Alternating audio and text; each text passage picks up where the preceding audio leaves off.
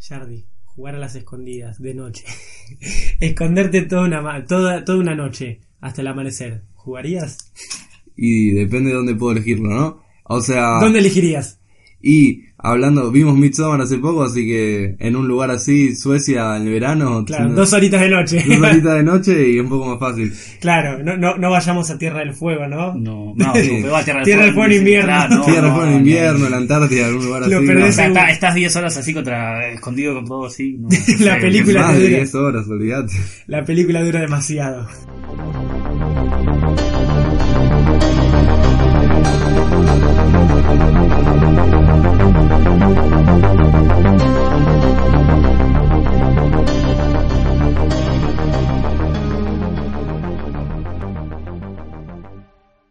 Buenas noches Screamers y bienvenidos a un nuevo episodio, a una nueva review de Scream Queens. Hoy estamos el equipo completo otra vez porque fuimos todos a verlo al cine, así que correspondía que hagamos todos una review, ¿no? Rodrigo, su servidor, quien les habla, hoy estoy con Fer ¿Qué tal? ¿Cómo les va? y con Yardi. ¿Todo bien? Ese- esa salida me encanta. Hoy vamos a hablar de Boda Sangrienta. Ready or not. Ready or Not, un nombre mucho mejor. Es, Sí, mucho mejor en inglés, la verdad. es increíble cómo las traducciones, y en España son peores, En pero España son horribles. es increíble cómo en las de terror, viste, siempre quieren agregar la palabra sangre, viste, como para llamar gente. No, no entiendo bien cómo hacen las traducciones en sí, porque Ready or Not básicamente sería listo o no, listos o no, tal vez. Sí, que es el juego. que es el juego que justamente. justamente jugaban, vale, las escondidas empezaba con esa frase. Y es como más ingenioso y boda sangrienta, capaz ya te, te vende algo que... Claro. Y obviamente, o sea, a ver, siendo boda sangrienta el título, ¿qué, qué tipo, qué subtítulo le pondrían a la película o en el póster? ¿Qué frase usarían para, para llamar la atención de la gente? Básico, súper básico. Hasta que la muerte nos separe. Obviamente, obviamente, cuando fuimos al cine, que estábamos jodiendo con esa frase, vemos el póster y qué es lo que tiene, hasta que la muerte lo separe. Somos, es muy básico, ¿eh? el tema. Sí, el tema publicitario, Sí, sí, deja, deja mucho que desear, por lo menos en Por Latinoamérica. lo menos acá, sí. Encima, bueno, si nos ponemos a hablar de este tema de Boda Sangrienta que se estrenó este año, eh, en Argentina se estrenó recién en diciembre de 2019, cuando ya en Estados Unidos se había, en Estados Unidos, en Canadá y en gran parte del mundo, por lo menos eh, anglosajón, en inglés básicamente, se había estrenado hace meses. Es más, eh, con los chicos estuvimos debatiendo porque ya estaba en Blu-ray, o sea, ya se podía descargar el torrent, ¿se acuerdan? Que definimos si verlo o no en el cine. Sí. Así que yo creo que valió la pena. Ir a verla al cine fue una linda experiencia ya para fin de año, por fuera de lo mucho que dejan que de ser las distribuidoras en Argentina, pero ¿qué opinan de la película? ¿Les gustó? Sí, la verdad que sí. Sí, sí, eh, me acuerdo de... Yo la verdad que ni la ubicaba y mi novia, que creo que te había dicho vos también en un momento, o Nos mandó el tráiler, que sí. nos había mandado el trailer hace un tiempo. Nada, le- ahí la verdad que la re... Me cae de risa, la pasé bien, la disfruté. No, Y- La verdad que estuvo bueno y el tráiler no cuenta mucho a pesar de, de lo que cuenta, no es que te cuenta toda la película como Sí. últimamente pasa, ¿no? Es eh, no, muy entretenida, vale la pena. No llega a ser una comedia de horror, tiene, los, tiene elementos de terror y tiene elementos como de una comedia media bizarra, pero que no es como que saca el terror de por medio igual. Es como que... Es como un humor No, no se muy anulan negro. los elementos. Claro, es- un sí, humor muy negro. Sí. En algunos sentidos, ¿no? Está Muy- bueno, como sí. muy explícito. Sí, es verdad. No, la verdad fuimos, no solo fuimos nosotros tres, sino que fuimos varios, fuimos un, un buen equipo de, un buen grupo de gente, éramos cuánto, ocho, nueve Sí, creo ocho, que éramos. Sí. Y estuvo bueno, la pasamos bien, no- nos divertimos, así que valió la pena verla en pantalla grande y con un buen grupo. La verdad, si nos ponemos a pensar, es una peli para ver en grupo. Sí, Totalmente. totalmente. ¿Vos Ah, justo, no, justo que me hiciste pensar cuando dijiste el tema de que se había estrenado en Canadá. Cuando dijiste Canadá, me hiciste acordar que gran parte del cast es canadiense. ¿Ah, sí? Una gran parte, pero como un poco más de la mitad, creo. Y las productoras creo que también eran los directos. Sí, como que fue una creo colaboración entre. Cierto, por eso también debe haber sido que se haya estrenado tan temprano allá. Bueno, para quienes no la conocen, cosa rara, porque se habló bastante en internet de por sí, pero la película trata básicamente de una pareja, eh, Alex y Grace, que se, justamente se están por casar, se van a casar esa misma tarde, y eh, como en la noche de bodas, la familia, que es una familia millonaria que se hizo millonaria a partir de juegos de mesa principalmente, eh, Ledomás es el apellido de la familia, tiene que hacer un pequeño ritual para ser parte concretamente de la familia. O sea, como que el casamiento en sí no basta. O sea, el ritual es para la persona que se está como introduciendo a la familia, ¿no? Exactamente. Para entrar en, esta familia extraña. Claro, la boda en sí está todo bien, pero no es lo que hace que seas parte de nuestra familia. Tenés que hacer el ritual a medianoche. ¿Qué es el ritual? Sencillo, jugar un juego de mesa. Al azar, el que te toque, tenés que jugarlo y cuando lo termines, no importa que pierdas, sos parte de la familia. Oh, sorpresa, cosa del destino, es que a ella le toca las escondidas. ¿Cuál es el twist en este caso de película para llevarlo al humor negro? Es que la van a matar. Tiene que sobrevivir toda la medianoche para no solo para ser parte de la familia, sino para vivir justamente. Y a partir de eso empieza la película. ¿Qué pasa, Jardi? Vos ibas a decir algo de por sí. Eh, no, no, eh, iba a hablar de- del cast, de que me parecía que, bueno, el personaje de Grace, que está interpretada por, creo, Samara Sa- Weaving. Exactamente, Samara que- Weaving ya estuvo antes en, la niñera. en la niñera, Netflix, la película original Otra película así medio de un humor de terror. Sí, pero esa... mm, Ah, a mí me gustó. mm, Es graciosa, está bien, pero no sé. Más No ridícula sé, puede ser, más dentro de todo, Obvio. sí, puede ser.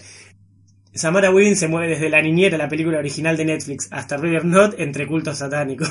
Sí, Más de un culto satánico al otro, ya sea víctima o victimaria. Sí, sí. sí. Eh, después estaba el personaje de, de Daniel, que era Adam Brody, que también es un policía en Scream 4. Como que fui viendo como que todos tuvieron pequeñas participaciones en, En el mundo del en terror. el mundo del terror. Claro, ya están introducidos, no son novatos de por sí, sí. sí, sí.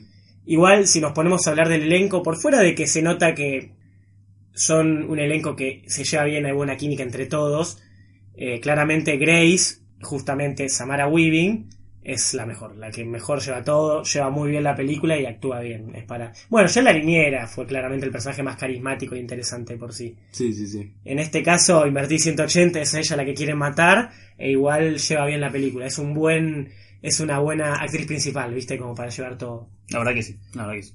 Bueno, ¿qué opinan en sí de la película? Algo, todavía sin entrar en el terreno de los spoilers, algo para mencionar que les haya gustado o algo que quieran remarcar. Y a mí me, me parece que, nada, me gustó, qué sé yo, como concepto, ponele, concepto psicológico que rescato de la película, eh, se- en la psicología sistémica se habla básicamente como de los sistemas familiares eh, aglutinados y desligados. Aglutinados es las familias como en esta película, Claro. como donde el que se va afuera de la familia es como que La más o menos que ah o tipo se fue afuera y está tipo excluido más Claro, o la menos sí, negra. justamente y después como una cuestión como de todos como los límites en el medio se van de la gente que está adentro se recontra difuminan y como y nada y es son personajes obviamente no tan identificables lo de la familia en general el de Samara sí porque son como gente muy así de una clase alta, pero que está bien graficado, es una idea copada. Hmm. Y me parece que la familia está como bien construida desde la idea que quiere hacer, a pesar de que es como ficcional. el verosímil está buenísimo como lo armaron, ¿no? Sí,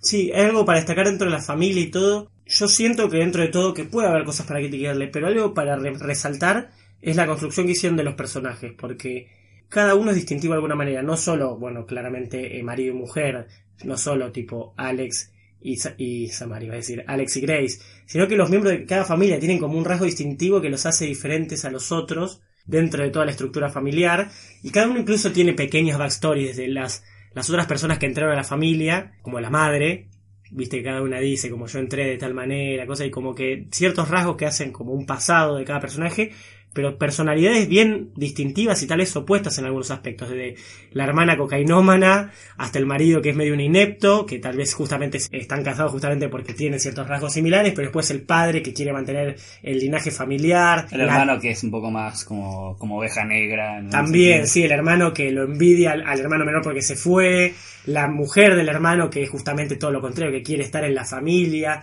la tía que es eh, básicamente la más violenta de todas y la más sanguinaria. Entonces como que cada uno tiene como un, Un rol. un rol bien marcado y eso le hace bien a la película porque en ningún momento de la película me pasó de dudar como ¿y este qué quería? Como, ¿qué, ¿Qué está haciendo? ¿Quién es? Como que nunca dudas. Por fuera obviamente de los personajes extra como no sé, las tres amas de casa. Por fuera de eso los la familia está bien marcada y eso es muy resaltable porque sirve para esta comedia que es dinámica, que es que es intensa, ya desde el minuto 5 empieza con todo, eh, es necesario. Sí, los personajes tienen una motivación y, y lo ves Y justamente, como que no, no te, no, no es que decís de la nada hay un plot hole en lo que uno debería hacer o no, como que Claro. los personajes tienen una, una línea de lo que quieren hacer y, y eso está, la verdad está muy bueno, muy bien armado, me parece. La película en sí no tuvo. No, tuvo una buena recepción, perdón, iba a decir que no tuvo una buena recepción, error mío, porque no solo en, en internet, que era donde todos decían como una gran película dentro del eh, horror comedy y todo eso, sino que tuvo un presupuesto de 6 millones y recaudó 57.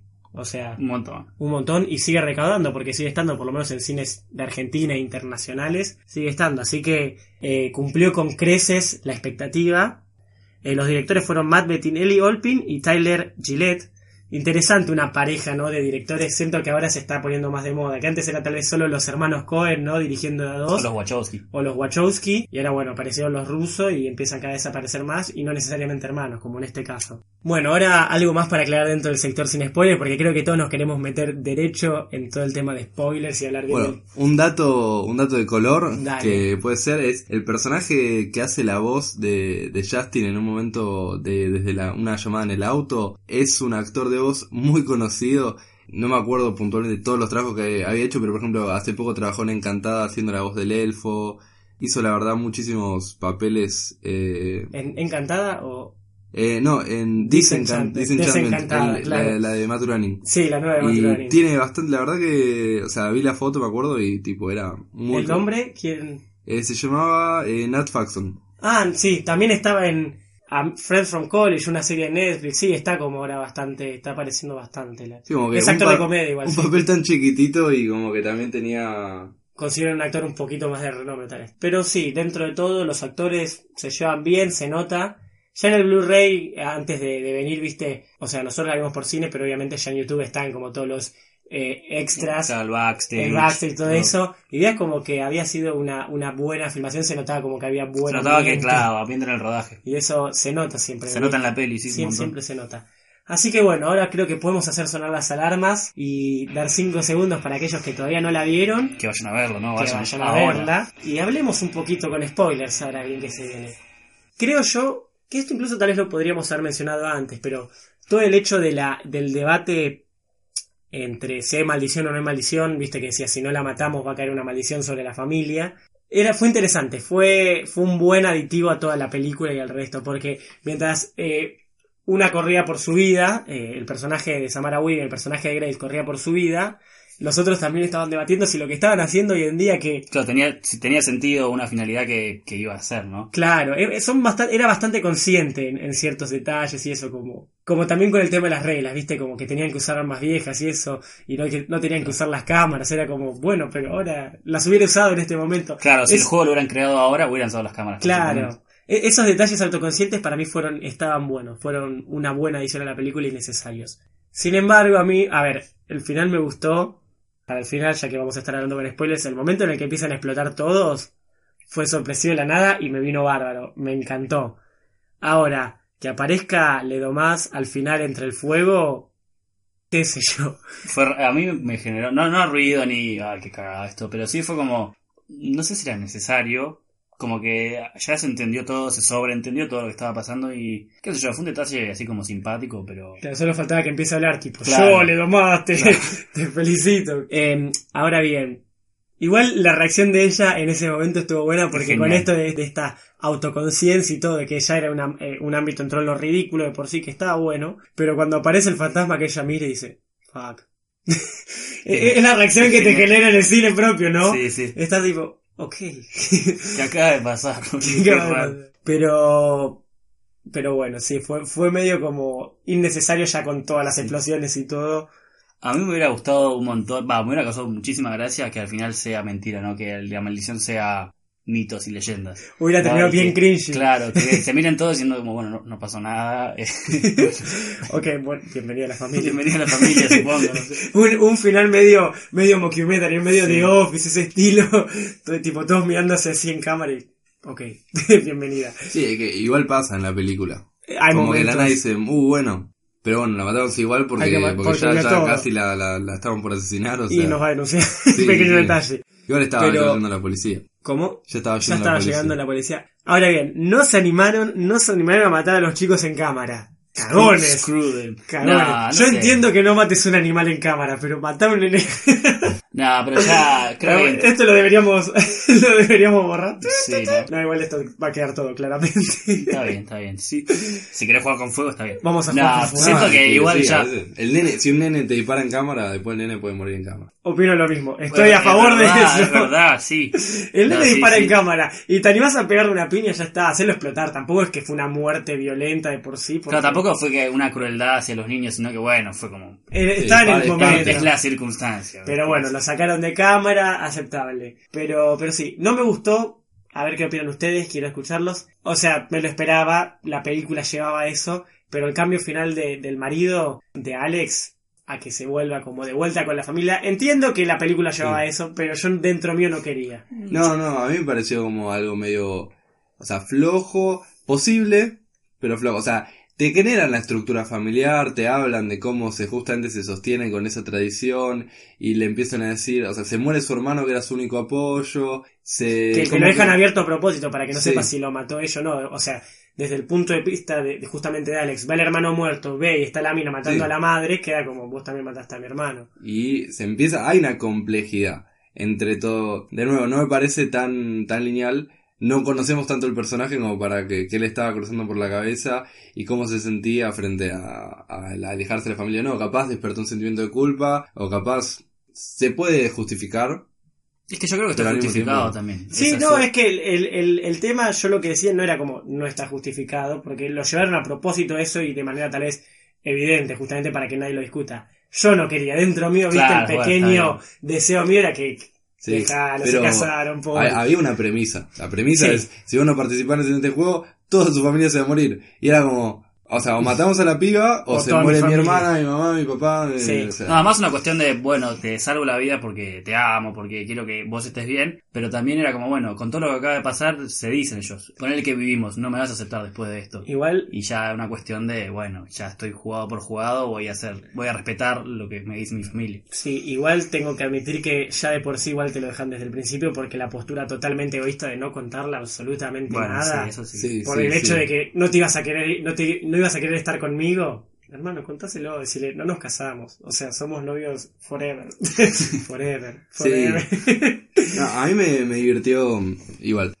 sí, estuvo Eh, bueno. El personaje de Daniel me encantó. Y. El hermano mayor, en este caso, sí, con toda su duda interna, fue un personaje Un bastante... complejo. O sea, Sí, había personajes básicos y personajes... Fue un, un lindo mix. Claro, no lo decimos básicos como algo malo, sino una cuestión de, bueno, en dónde preferís indagar más. Claro, dónde- desarrollo de personajes. Claro. A ver, no, no es una serie web, no es una serie web, no es una serie por sí, no tenés eh, 10 capítulos para desarrollar personajes, tenés dos horas, entonces está bien que vos decidas en qué, en qué aspectos profundizás. Y Daniel fue una interesante decisión. sí. No sé, una cosa que me gustó de la peli fue como. Al principio. Como lo que es. Para mí, lo que define el terror o no es la sensación. A veces, muchas veces es la sensación de control que vos sentís que tiene el personaje. Como que cuando agarró la escopeta y todas esas balas, yo dije, ya está. O sea, tiene una escopeta, está en la casa dando vueltas y va a cagar a tiros a todo el mundo. Y en todo caso va a ser como una, una película de guerra dentro de una casa de Ya terminó la película, que claro. están al pedo y que ya flashearon. Y, Y no. y no, y es como que cuando yo no sentía la tensión hasta que de la nada la escopeta no dispara, dije, ahora es una película de terror. A partir de este momento, la personaje de nuevo dejó de sí. sí. Porque cuando, o sea, estaba bueno igual el agarra la escopeta y todo porque es una personaje inteligente, pero bueno. No, es que hubo, toman decisiones inteligentes a lo largo de la película. Creo que lo que menos se puede, siempre hay algún detalle que se puede, ay, no hizo esto cuando vos en la vida real harías.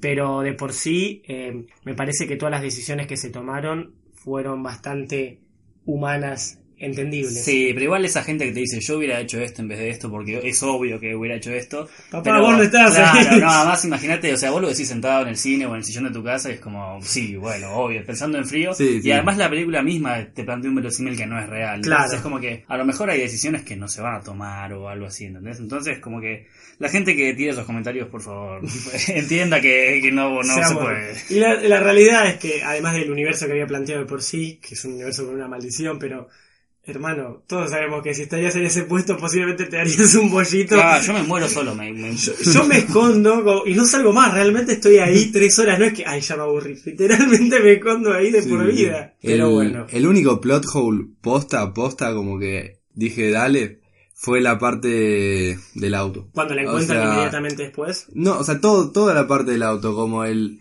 Cuando roba el auto, o sea, le, creo que le disparaba, le disparaba al mayordomo. No, lo ahorca- ahorca. Eh, lo ahorcaba, pero lo ahorca. Lo ahorca. Yo le paso, primero le paso por encima con el Sí, auto. eso es verdad, yo Eso dije, es como, no sé por qué no lo hizo, pero fuera de todo, es- arranca el auto, llega el ma- mayordomo de la nada, muy rápido, y lo peor es, no solo eso, sino como que se le desactiva el auto, lo desactivan de afuera. porque claro. está reportado como robado todo muy rápido aparte y al mismo tiempo como que aparte bueno este esta persona que atendía el teléfono un inútil pero lo loco es que después de la nada el auto vuelve a andar. O sea el auto está volviendo a andar. Es como que volvieron a hacer el proceso después el- sin que venga la policía en el medio intervenga ya la compañía habilita que el auto vuelva a andar y Claro, está yendo bueno, a la casa. no me puse a pensar en todas las... yo me perdí yo, Claro. yo me quedé en procesos legales que Te había pensaste en las políticas de la empresa. Sí, literalmente, y ahí me quedé como medio como, che, esto estaba, como que quieren cerrar la película y... Claro. Bueno, sí, yo ahí me lo pensé como que el propio mayordomo llamaba y volvía a llamar, pero es verdad, si te lo No, pones a además pensar en como que, política. además como, como la, la chica la, la, la duermen, es como que te- hay una elipsis ahí que no sabes cuánto tiempo pasó, entonces bueno, qué sé yo. Sí. Claro, no seamos eso que justamente Claro. buscamos, lo que acabamos de decir, ¿viste? No vamos a buscar detalles. Bueno, vamos a buscar este detalle, pero, pero es verdad. Es, eh, igual es- creo que todos estamos de acuerdo que esa fue la parte menos verosímil. Es que es eso, el hecho de escaparse. Ya fue, era medio raro que la hayan encontrado de por sí. Siempre fue como la parte más, más extraña de toda la película, ¿no? Cuando ella logra escaparse de la casa, que cómo la vuelven a encontrar y bla, bla, bla. Pero es que la película demandaba que termine de vuelta en la casa de por sí. En mi opinión, creo que lo hablamos esto cuando salimos hubiera cortado eso eh, en decisión como de directorial, por así decirlo, no un director, obviamente, pero hubiera recortado ese aspecto y hubiera profundizado un poco más en personajes en la primera parte, quizás. Que viste que a- a- ambos asumimos que no está malo, pero que empieza demasiado rápido, ya directo con la noche de por sí. Yo A, le mí- hubiera a- mí no de- me hizo ruido eso, como que... No, pero para evitar justamente el ruido que te genera después que se escape. Ni, ni lo, ni lo incluyas. Mm, sí, puede ¿Qué sé ser, puede ser. Son decisiones personales siempre eso. Sí. Y de- ¿y qué después, nada, esto es más como que capaz después lo pasamos por Instagram. Está bueno chequear eh, que, bueno, esta película también lo que intenta representar es una tradición y, y, bueno, como a veces las tradiciones tienen su, su giro raro. Y en la, en la página de Instagram de Ready or Not tienen como una seguidilla de historias muy copadas que tiran algunos datos de tradiciones antiguas de boda. El padrino en realidad tenía el rol de que si la mujer quería huir, el chon tenía que más o menos taclearla y tipo devolverla ahí. A la boda. Y cómo, y cómo ciertas cosas que hoy en día están normalizadas, capaz tenían motivos un poco oscuros de, dentro de Previamente. salieron las, las tradiciones. historias destacadas. Lo vamos a mencionar si se puede. Vamos a mencionarlo para que lo vean, es verdad. Y es que sí, hay, hay muchas ideas dentro, por fuera de la última y final, de, de que se saque el anillo y se lo tira antes de que explote, que esa es la más evidente, pero hay mucha simbolismo en ciertas escenas de divorcio, justamente. Sí. La idea de, del matrimonio y de toda la institución que hay ahí, como en ciertas maneras lo, lo busca romper la película. Por ejemplo, la- una de las menos, o sea, de las más evidentes pero al mismo tiempo implícitas es cuando ella camina de noche de vuelta por todo el altar, eh, caminando eso, cómo lo hace a la inversa. Sí, sí, sí. Claramente una idea de cómo se está rompiendo ya de por sí el, digo, el matrimonio. Pero es verdad, lo tiene muy presente y claramente la cuenta de Instagram, por lo que vos decís, lo hizo bien, así que vamos a mencionarlo. Si se puede mencionar de una historia a otro, vamos a hacer. Que creo que se puede. Queremos que sí, ojalá. Pero sí, creo que para cerrar yo podría decir que aplauso con no aplauso, pero Samara Weaving en este caso una Final Girl completa, hecha y derecha durante toda la película y, y es lo que más destaco. Si puedo, tengo que destacar algo es la actuación de ella y su personaje. Sí, qué sé yo, a ver, visualmente también la película es muy linda, la verdad que la casa como que la, la, la muestran de una manera muy interesante, por lo menos para mí. Y el plano ese que decís vos de... de, de- se me fue el nombre de la protagonista, de, de Samara Weaving. De Grace. Grace, eh, corriendo así por el altar. Ese es el plano más lindo de toda la película. Y que hay un mito, hay como una luz que entra así, no sé. A mí me, me, me encantó. La verdad que me gustó mucho. Y también destaco las muertes. Me parecieron como muy, muy, Interesantes, interesantes, originales, muy, muy piolas, la verdad. Sí, la verdad que una cosa que, que sí me, que me, a mí me gusta, la verdad, el buen gore. El gore, me gusta más el gore tarantino, no me gusta tan exagerado a veces. Hay Claro. películas que han llegado a límites que no, que no me gustó, pero siento que fue un, una cantidad justa de gore que metieron, suficiente, eh, ni muy poco ni, ni demasiado, y la verdad que... Y me todo tenía como su justificación, era Sí. como que, bueno, no, no es que voy a destripar a alguien porque sí, es como que todo tiene como su flow. Sí, totalmente, y me gustó, la verdad que me gustó como... A mí me, me da risa el gore generalmente y me hizo reír y la- me, me gusta ese tipo de, de humor negro así tan en ese nivel, así que yo la pasé bien. Entonces, ya que ahí definimos puntajes, ¿qué puntaje le dan del 1 al 10? Yo quería pensar como siempre damos un puntaje y siento que estamos siempre dando un puntaje dentro del mismo eje. Creo que esta película es una comedia de horror y voy a darle un puntaje desde lo que es una comedia de horror. Capaz a Midsommar le dio un 9, pero si, o si Midsommar quería hacer una comedia de horror no le hubiera dado un 9. Acá Claro, le sí, doy sí, un apunta 7. otro. Le doy un 7 y es un puntaje alto dentro de todo, pero porque dentro de las comedias de horror es lo, de lo mejor que vi, creo, incluso. Yo a- aprovecho para dar el mismo puntaje. Yo opino que es un buen 7. Fer, Eh, bueno, yo siempre me, me enmaraño mucho con los puntajes porque también tengo como un montón de categorías y un montón de cosas, pero esta película le voy a dar un 9 porque sí, me encantó. Eh, porque yo para calificar este tipo de películas, películas de terror, es un poco como lo que decías vos, es como, bueno, qué tanto control tiene el protagonista sobre lo que está pasando y qué tan nervioso me estoy sintiendo por lo que pasa. Y con esta película siempre estuve, con, no, no, te digo que me puse como como a gritar y a respirar fuerte y a ponerme muy nervioso, pero sí que siempre estuve muy preocupado por lo que, bueno, por lo que iba pasando y por lo que iba a pasar. Así que nada, es una película que me mantuvo tenso y nada, le pongo un 9.